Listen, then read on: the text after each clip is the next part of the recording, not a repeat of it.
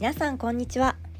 この番組は精霊クリストファー小学校情報発信サポートワーキンググループのポッドキャストチャンネルです。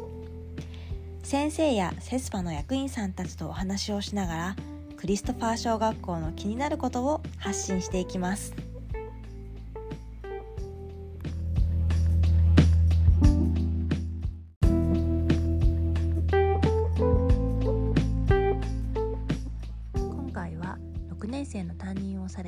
須藤孝子先生とお話をしました須藤先生とクリストファー小学校との出会いやアクティブラーニングまた子どもたちの学びに大切な心理的安全性についてのお話をしてくださいました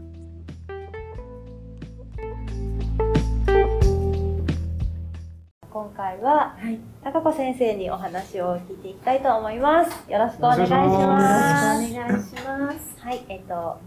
高子先生は今はい。6A の担任先生でいらっしゃいますね。はい、そうです。去年はうちの子がお世話になりました、いえいえ去年はこちらこそ。3年生ではい。その時にもなんかすごくいろいろなお話をしてくださってすごくあの親として勉強になることが多かったなと思ったのでぜひそのあたりをお話一緒にできたらいいなと思っております。はい、よろしくお願いします。はい、じゃあタッコ先生は、えっ、と、ここのセスが開校する前からはい、ここにあの来て準備スタッフとして、はい。あのいろいろとしてくださっているというお話を聞いたんですが、はい、どういう形で、まあ、ここに来はい。ることになったのかというか、そんなことをお聞きしても大丈夫ですか？はい。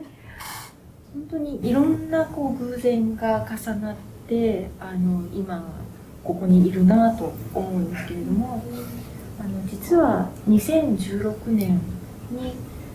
教育のことをきちんと学びたいなと思ったきっかけもあって。あの当時 ICT の仕事がメインでしたのであの高校の情報科の免許を取ろうと思って大学に編入したんですね。それでそこであの学ぶ中で教育学だったり教育心理学だったりあの臨床心理学っていうことをあの詳しく知って非常に興味を持ったんです。でそれと同時にそのアクティブラーニング、っていうところもあの学ぶことができてで大学を卒業したらそういった学んだことを生かしてねあの当時教えていた学生たちの役に立てたらいいなと思ってたんですね。で2018年の3月にあの無事卒業してでそれまではやはり仕事と大学の両立で忙しかったので、いやあこれでやっとねあの気になっていた勉強会だったりに土日に出れるなと思ってそういったところへ参加し始めたところでたまたまあの土屋先生もいらしていたそういったアクティブラーニングの勉強会であのセスが開講するということを知ったんですね。でその後あのぜひ、ね、浜松の教育に新しいそういったなんて言うんでしょうね選択肢というか、あのこれまでとは少し違う教育が誕生するんであれば、そこにもし関われたらあのいいなと思ってまだその採用されるとかそういったことは決まってなかったんですけれども、あの自分のマイナスにはならないだろうと思って小学校の教員免許も取ることに決めました。ですので2018年の3月にね先ほどもお話しした通り卒業して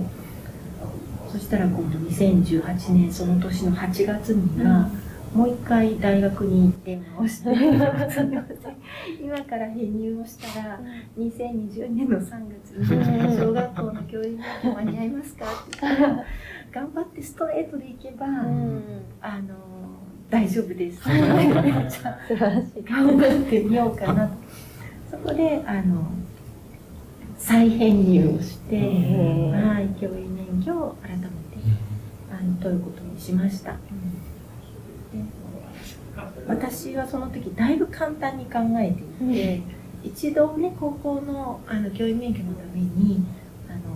科目を履修していたので、そういったものはも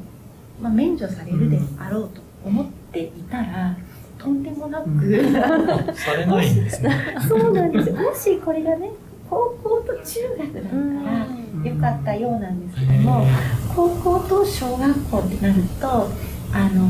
あくまで2016年から2018年は高校生のための科目として学んでいるので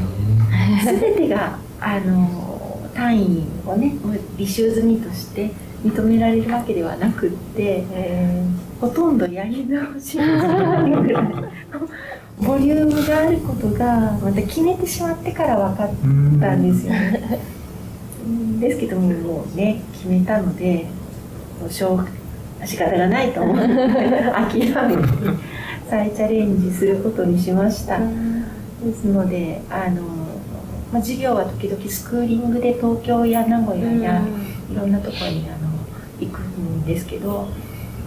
同じような授業を受けに行くと先生も同じだったりするので、うん、先生が「あれ？なんでまたいるの? 」あの卒業したんじゃない？あと毎月試験も受けに行くんですね、あの通信制の高校ですあ 高校じゃないごめんなさい大学でしたので毎月あの科目修了試験っていうのを受けに行くんですけどもそこそれを受けに名古屋に行ったりすると試験官の先生が「あれ？二度見され、ね、戻ってきました。そんな感じであの大学の先生たちやあの本当に皆さんに温かく守られながらあの楽しく大学生活を終えそしてあの無事にね本当に開校の直前に間に合いましたのでもちろんあのもう何て言うんでしょう確定は2020、えーと、2019年の年末にはもう確定していたのでねあのギリギリまで心配していたってわけではないですけども、まあ、正式には2020年の3月に免許をいただいて晴れて小学校の 先生になりました。そうなんですね、はい、すごい。なんかそのききっかけというか、はい、今ワードとしてできてきた中にやっぱアクティブラーニングってここの学校にこうねあのまた、まあ、この学校だけじゃ今ないですけど文科省でも言われてる学び方が、はい、出てきたんですけど、なんかアクティブラーニングってちょっとざっくりなんですけどどんなふうに考えていらっしゃいますか？なんかこう魅力というかそうです、ね、子どもたちにとって。アクティブラーニングも本当に知れば知るほど奥が深いですし、うん、いろんな、まあ、先生方や研究者の方があのいろんなアクティブラーニングを、うん、あの考えて実践されて研究されているのであくまでこう私が感じている個人の感想にはなるんですけどね。やはり子どもたちがこう将来社会に向けて生きていくのに必要な力っていうのを、あの身につけていくいい方法の一つがアクティブラーニングだなと感じているところですね。うん。もちろん知識を身につけるっていう意味あのためにはアクティブラーニング以外の方法でもちろんいい方法もいっぱいありますしそこであのこれまでのね日本の教育の良さのが十分あるっていうのも分かっているつもりなんですけどうんアクティブラーニングをすることで子どもたちが知識だけではなくって、その友達と関わる力であったり、その本当に社会に出てね生きていくのに必要なコミュニケーションスキルもそうですし、あの考えるあの論理的に考える力であったりあの自分で調整して学んでいく力だとかいろんなチャンスをそれをこう授業の中で与えることができる作ることができる、うん、これは先生だけが話している授業ではできることとできないことときっとあると思うので、うん、うん、そこが一番あの私にとっての魅力ですね。なるほどです。はいやっぱなんかこう、横のつながりっていうか、子供たち同士の中で学ぶことってすごい多いなと思うんですけど、そうですね。そうなんか公立に、ね、うちは編入で、まあ、3年生からはいセスに来てるんですけど、公立でもアクティブラーニングって言いながら結構最終的に答えがしっかりあって、うん。なんかこう導か導うんなんて言うんだろうな。誘導そこ。そこにどうしても向かっていってそれじゃないとゴールじゃないっていうような印象が私は結構あったので、なんか本来の意味でのアクティブラーニングになってるのかなってちょっと疑問があったりもしたんです。はい。うん、だけどねやっぱりこうセスのこういろいろ学び方を聞いてたりとかすると本当に子どもたちで考えて何かをしていくっていうのがあのなされているなと私は感じているんですけど。なかなか、うん。ですね。あの今のお話だとあの授業の中でアクティブラーニングスタイルで、うん。あの学習する時も実はもう答えは決まっている場合もあるんですよ。あのまあ、私は算数は担当してないんですけどもあの算数で学ぶ算数を学ぶ時もまあ単純な話1たす1が3になっては困るので、うん。そうですね。あのね答えは決まっているじゃないですか、ただそのそこへたどり着くまでの方法は、子どもたちがあのいろいろ試行錯誤しながら選んでいける、はいはい。工夫もしていける。そして必要であればあの教員がそこへサポートしたり、子どもたちの様子を見ながらあここはもうちょっとあの先生が助けようかなとか調整をしていける、そううん、そういったイメージですかね。なんかそのなんだろう法律だとはい。そういうふうにみんなで考えたけれども最終的に先生がこのやり方だよって説明をしてくださるイメージがあってなんか選べなかったっていう、せっかく考えていいものできたのに あれここになんか一つ正しい答えが出てきてあそれになったらよかったのかって思ってしまってるんじゃないかなっていうのがあったんですけどそうなんかちょっと、まあ今年の話なんですけど、はい。マスの時間に先生が掛け算のうん。筆算のやり方をはい。いくつも今回教えてくださって、で私たち一つしか知らないんですよねやり方を。だけれどもあの子供たちは今、なんて言ったか忘れちゃいましたけど名前を。面白いやり方でこう周りに答えの数字が出てくるようなはい。やり方を教えてもらったりとかしていてそれでやってもいいし自分がやりやすい方法を選べばいいんだよっていうふうに言われてあの苦手な算数を頑張ってるので。いいですね。そうなんでやっぱそういうのすごいいいなっていうふうに感じて。そういうこう、まあ、問題というか課題をね、うん。解決する力がつそうですくってねいうのは、あのためには先生がね、うん。後出しで実はこれでした。ってだったら最初から教えてよってなるよりは、そうん。ねあの子供たちの工夫の余地うん。があったり、あの試行錯誤でこう失敗しても OK っていうような雰囲気がね、あのあって子どもたちも安心感があってっていうのはすごく、うんいいことだろうなと思いますね。そうですね。あの以前お話ししてくださった時に、はい。その安心はい安全の環境がすごい大事だよっていうこともお話ししてくださったんですけど、はぜひなんかそのあたりをまそうたですね。あの実は私がその安心安全な環境に気がつくまで結構時間があったんですね。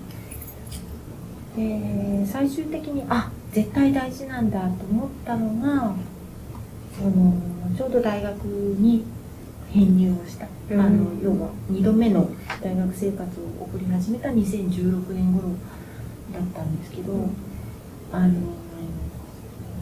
それまでその専門学校生だったり、まあ、時々大学生なんかをこうプログラミングがメインでしたけど教えていて、みんな力を持ってるいい子たちなのに、チャレンジできない子たちうん。がいたんですよね。絶対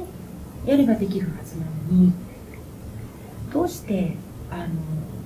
やれないのかなやらないのかなと思っていてで彼らにとってこう私が何か力になれるとしたらね、どんな方法があるのかなっていうのはあのずっとこう考えながら授業をしていたんですけどもただああのそれまで私教育に関するバックグラウンドはなくって実はあの大最初の大学は生物なんですよ。うん、ですのであのどうやって教えたらいいかとかそれをそのベースとなる心理学とかね、あの子どもたちの発達に関する知識はなかったのであのなんて言うんでしょうすごくこう葛藤したり試したりはいたんですけど一人相撲になったような今気がするんですね。ですけれどもちゃんと学びは学び始めたこととあとタイミングとしてあの Google が社員を研究した結果を発表した、その話もしかしたら去年ね、したかもしれないですけどあのそこで私にとっては非常に衝撃を受けたんですね。で Google がその社員のまあチームいろんなチームを研究をしてあの Google に来る方ってもうね世界中からえりすぐりの頭のいい技術者が来るわけですよね。であのプロジェクトに合わせてチームを組んであのいろんな、ね、新しいものを作ってもらったり研究をしてもらったりするわけですけども、なのに成功するチームとあまり成果が出ないチームがあるそうなんですね。それは何でだろうということで研究した結果が発表されて、その中にあのその中でこう5つのポイントが分かったと。そのうちの1つはあのメンバーの安心安全だと、失敗しても責められないとか、あのまあ、チャレンジしてもそのリスクはない、そういったメンバーの安心安全がチームの成功に非常に大きなインパクトを与えているっていうことを知ってじゃああの、まあ、例えば私だったらねあの平凡な能力を持っている私だったらそりゃビクビクしてたら成果は出せないな、えーまだ今ね頑張っている途中の学生だったり、子どもたちもきっと同じだろうなとだったらその安心安全をどういうふうにね作っていってあげられるのかなっていうところで、あの一つ方向性が私にとって決まってきた、あのターニングポイントになった時期ですね。ですのでその頃はあの、まあ、学びながら学生たち教えてた学生たちにも私が大学に行ってることも伝えてあったので、あの土日に大学に行き月曜日もあの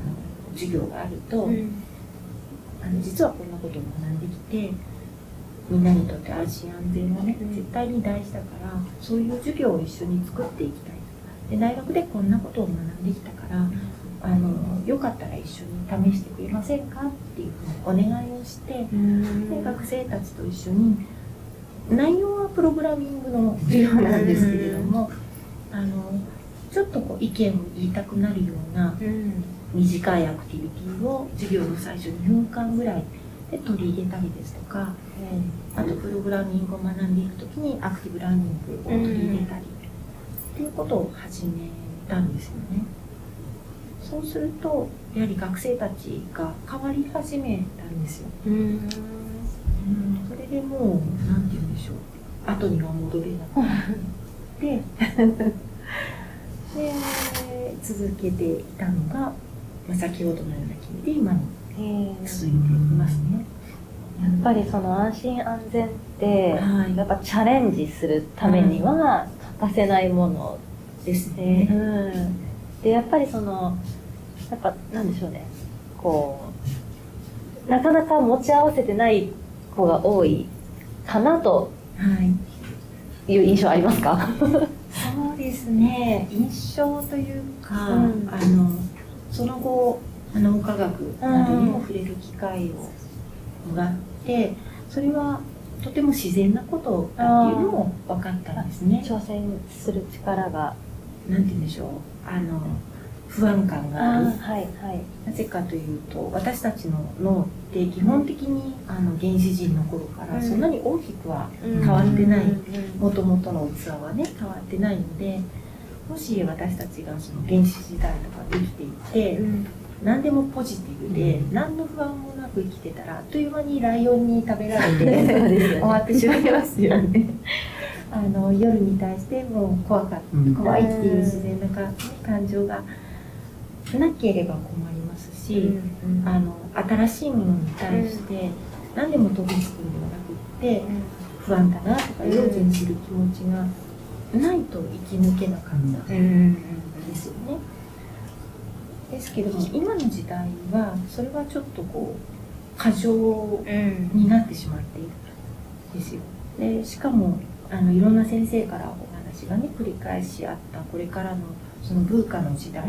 あの不確定な時代を生きていく上でもあのちょっと子どもたちにとって負担になりかねない部分ではありますよね。ですのでアクティブラーニングを通してだったり、学校を通し生活を通してそのうん不安に対してどう自分をコントロールしていくかとか、自分にきちんと自信を持ってそういった不安に対応していく力っていうのをやっぱりできたら若いうちにね、つけてもらうと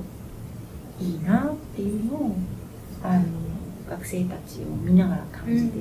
はいましたね。なるほど。なんかそれは学校だけではい。なんとかやっぱついていくものなのかやっぱりなんかお家の環境もはい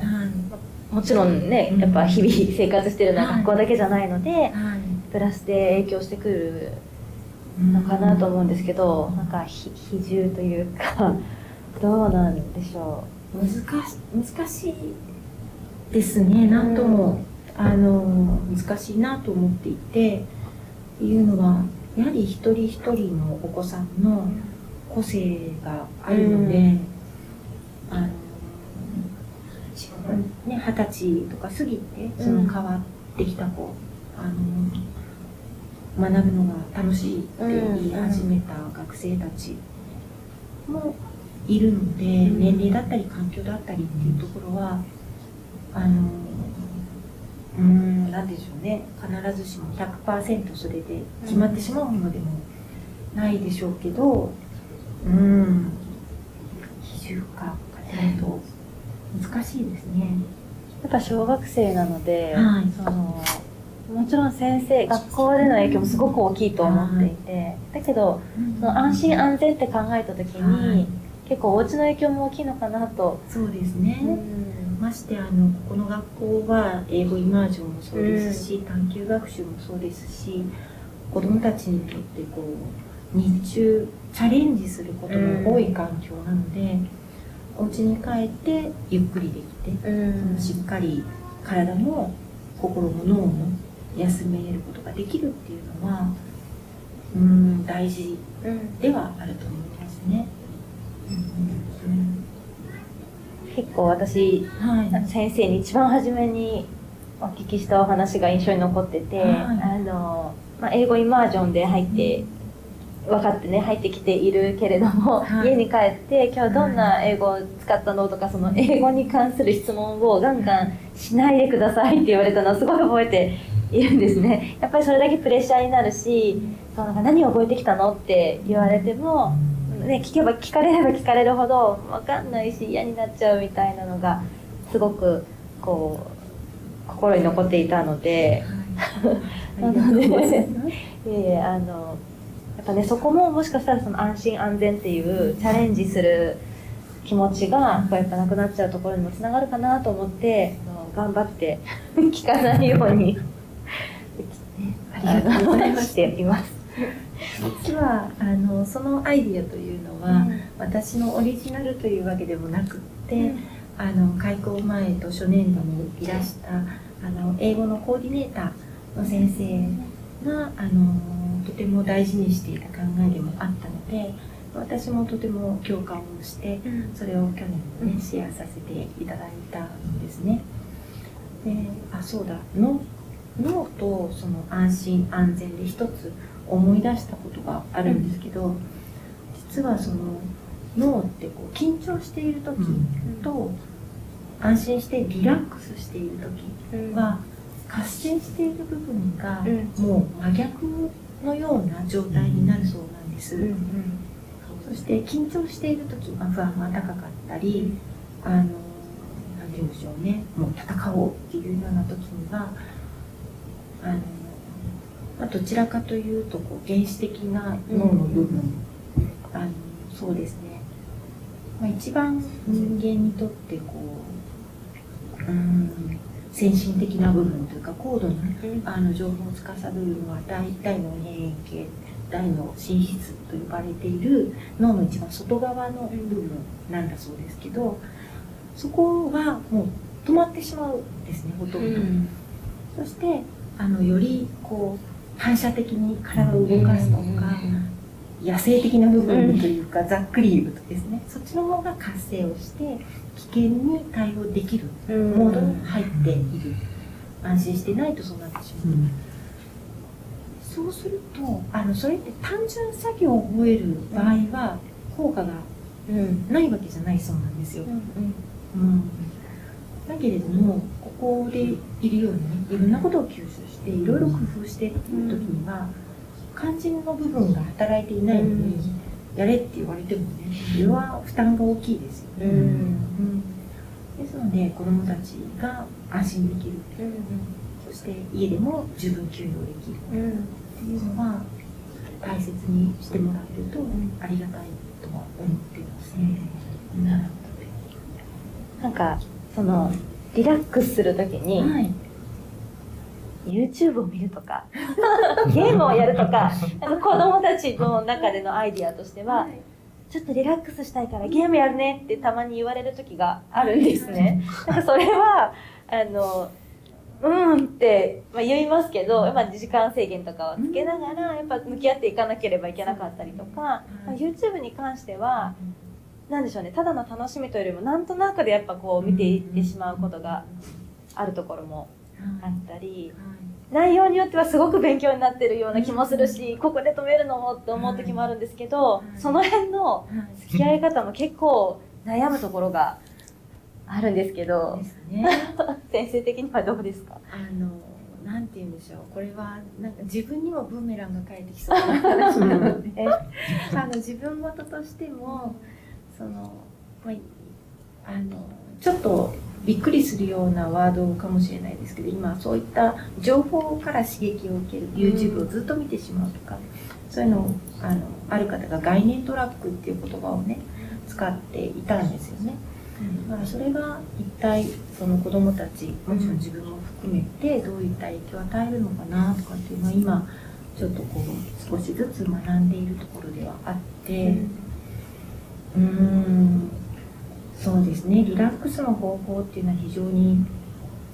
難しいですよね。それであのうんこれは何かこう裏付けが確たるものがまだあるわけではないんですけれどもですね私の希望としては、うん、あの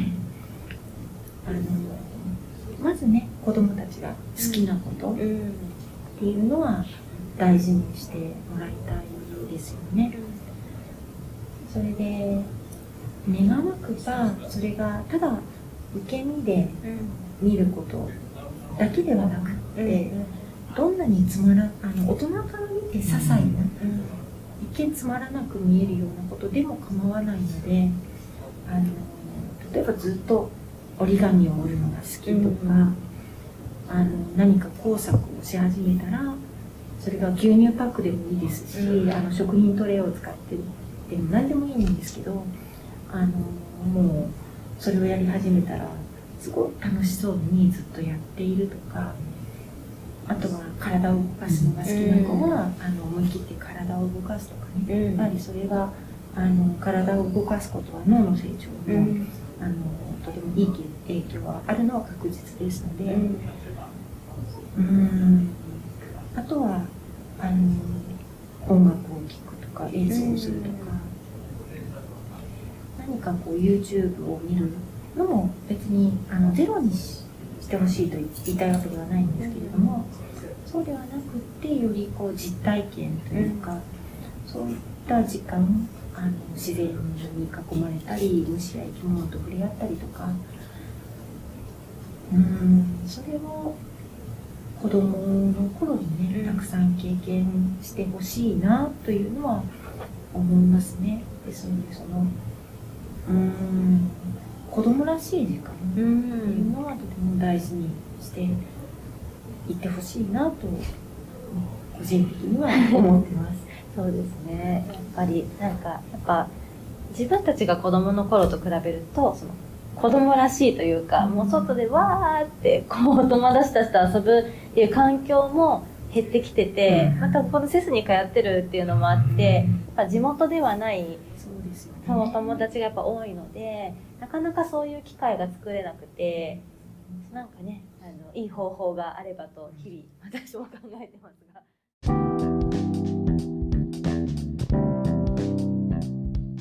時代の変化や周りの環境の違いもありますが大人のアイデアや工夫で子どもたちの探究学習のサポートをしていきたいと感じました今回の続きは次のエピソードでお聞きください ICT モラルについてや親の関わり方などについての話をしています Thank you for listening our podcast